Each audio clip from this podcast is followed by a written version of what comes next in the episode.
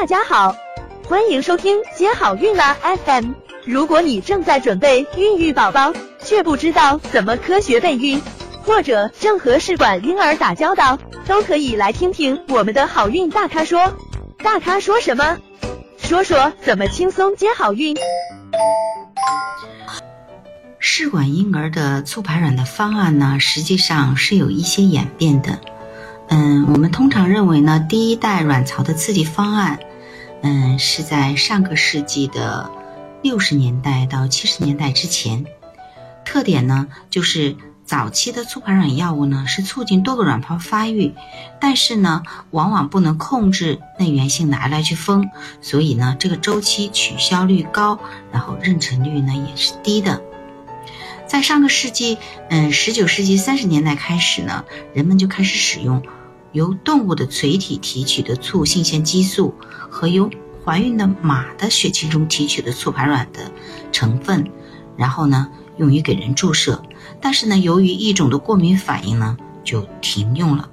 到五十年代开始呢使用人纯体垂体来源的促性腺激素，但是呢呃不能够满足临床的需要量。更重要的是呢。呃，发现这种药物可能导致一个致命的病毒和一种比较难于治疗的疾病，所以呢，是一种呃潜伏期很长的神经系统的病变，所以呢，这种药物也停用了。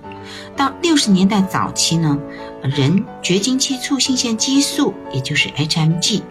纯度很低，还有大量的杂质蛋白，所以呢，也不能达到一个很理想的促排卵的效果。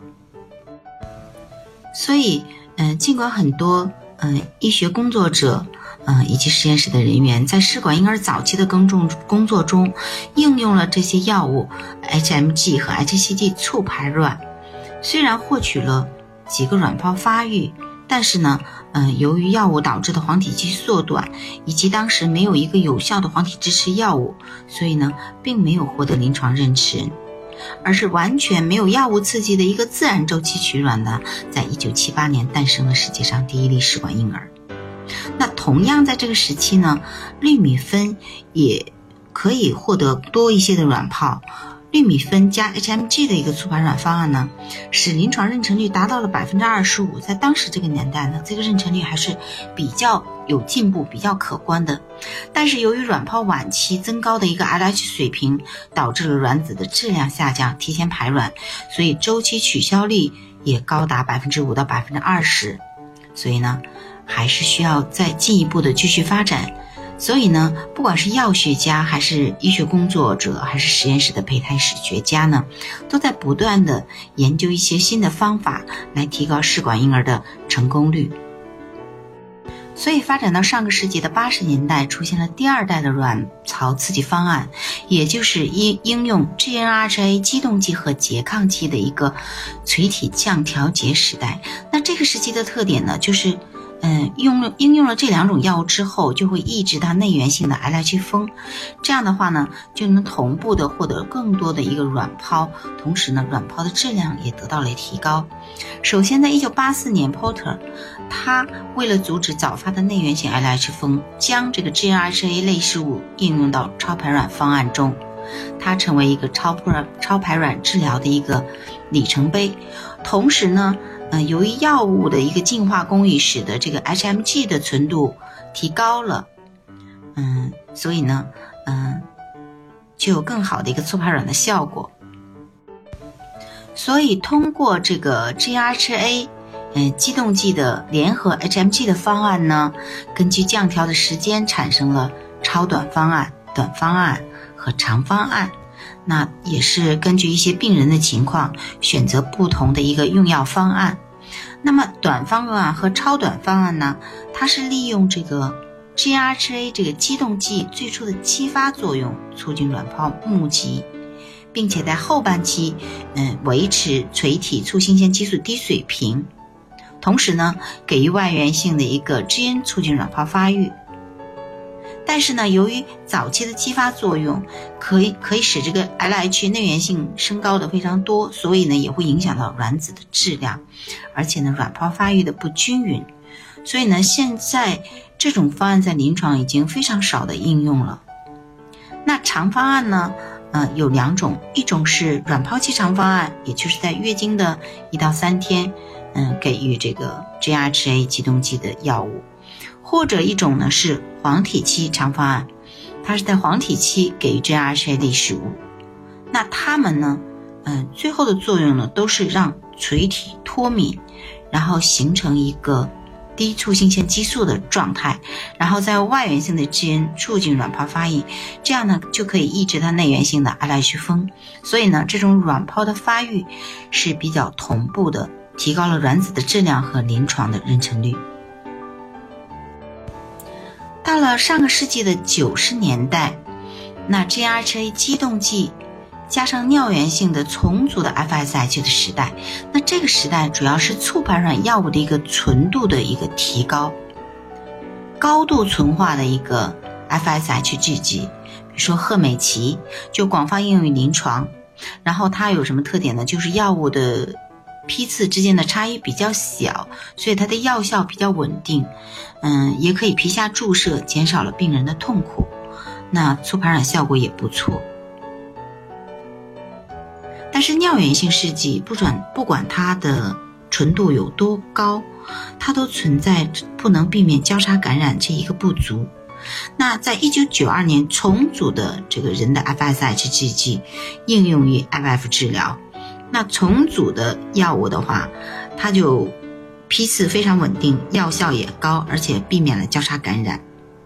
那现在呢，临床上广泛应用。像 G R H A 加重组的 FSH 降调节的长方案，它就是一个经典的一个卵巢刺激方案。它的卵泡发育也比较同步，卵子质量比较好，妊娠率比较高，而且比较稳定。嗯，在步入到二零零零年之后呢，嗯，就出现了一个拮抗剂发展的一个时代，同时呢，GHG 激动剂方案呢，也是在大量的临床上应用，而且运用的越来越成熟。但是呢，人们会发现，嗯，在一部分病人用 GHA 激动剂方案呢，嗯，LH 过度抑制，卵泡发育呢也会受到影响。另外呢，呃，GHA 激动剂长方案呢，它存在就是病人的周期长、用药量多、费用高，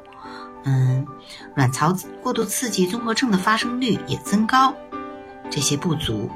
所以呢，呃，在一部分病人身上呢，开始应用 GHA 拮抗剂方案。那拮抗剂呢，它往往是在卵泡长到一定程度，也就是一点二到一点三 cm 之后呢，再开始应用。它呢，能够竞争性的结合 GHA 受体，所以呢，就可以抑制 LH 的生成。那么，如果说是，嗯。比较通俗化的讲呢，就是抑制卵泡的过早的排出，或者抑制卵泡的过早的成熟，人为的控制它，那么尽量最后收集到更多的卵泡。那所以呢，它的治疗周期比较短，嗯，患者治疗呢也比较舒适，比较方便，所以呢，OHS 的发生率呢也比较低。它现在呢成为美国、欧洲、澳大利亚，嗯。等国家的一个主流的促排卵方案，在我们国家呢，因为一开始的拮抗剂药物供应是不足的，嗯，发展比较缓慢。但最近几年呢，啊，由于药物供应也比较充足了，所以临床应用呢有逐渐增多的一个趋势。那最近呢，嗯，几年来是第三代的卵巢刺激方案。嗯，人们呢对生殖内分泌卵泡波理论、卵巢周期、月经周期进一步认识了，认为只要有 FSH 目击卵泡波，在任何时候都可以促排卵，就是说可以随时启动。呃，不仅是在卵泡期，嗯，在黄体期都可以促排卵。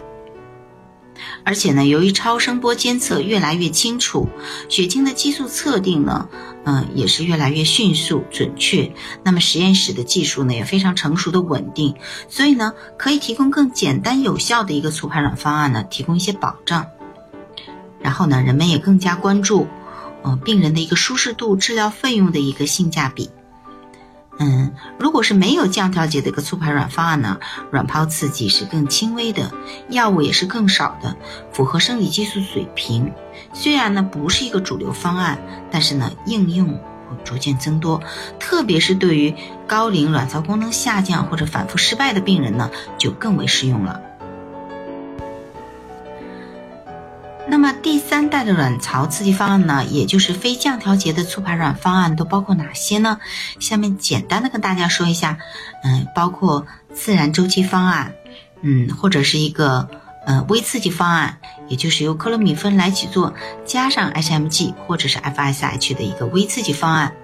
还有卵泡期结合黄体期的一个促排卵方案，也就是一个周期促排两次的一个方案，还有就是孕激素化的。卵巢刺激方案，也就是给病人服用安宫黄体酮，一直服用到扳机，然后同时呢开始用 GN 这个方案，